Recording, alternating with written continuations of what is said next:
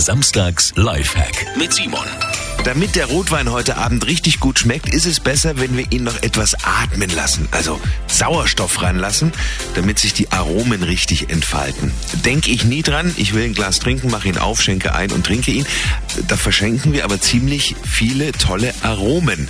Und mit einem einfachen Trick bekommen wir das volle Aroma des Rotweins und das in unter einer Minute. Und zwar die Flasche Wein einfach in den Mixer gießen einmal kräftig durchmixen und äh, der Rotwein hat genug Sauerstoff abbekommen und er schmeckt richtig vollmundig. Und das ist jetzt nicht von mir, also ist jetzt nicht mir Laien eingefallen, sondern ich habe diesen Tipp wirklich von einem Sommelier. Probieren Sie es aus, funktioniert. Simon Samstags Lifehack. Jede Woche gibt es einen neuen.